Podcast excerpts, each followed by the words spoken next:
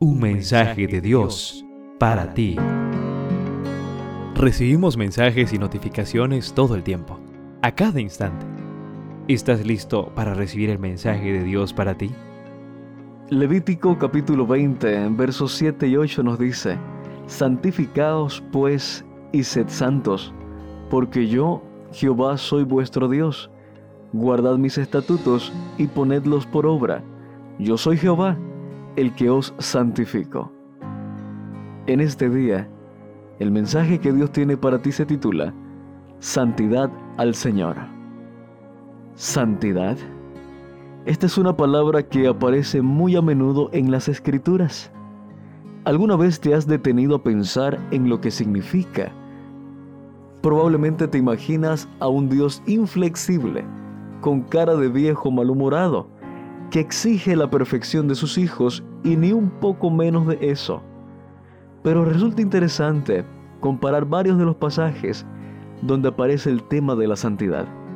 Por ejemplo, en el versículo de hoy, Dios da la orden de que nos santifiquemos, pero al mismo tiempo termina el versículo diciendo que es Él el que nos santifica.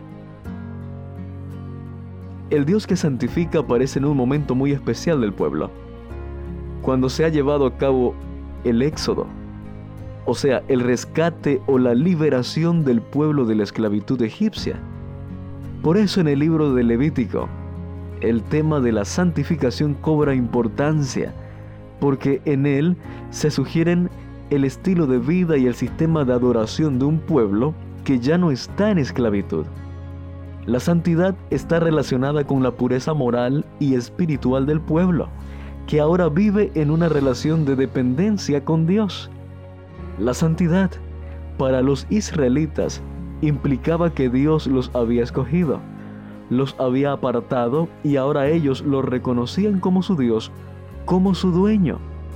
Además, Dios se reveló como un Dios santo, este atributo de Dios es uno de los más esenciales y sobresalientes, pues establece el equilibrio entre todas las características del carácter divino, ya que el poder sin santidad degeneraría en crueldad, la omnisciencia sin ella se tornaría en petulencia, la justicia que no va acompañada de santidad se puede transformar en venganza, la santidad, por lo tanto, apreciado joven, le da a Dios majestad, plenitud y perfección.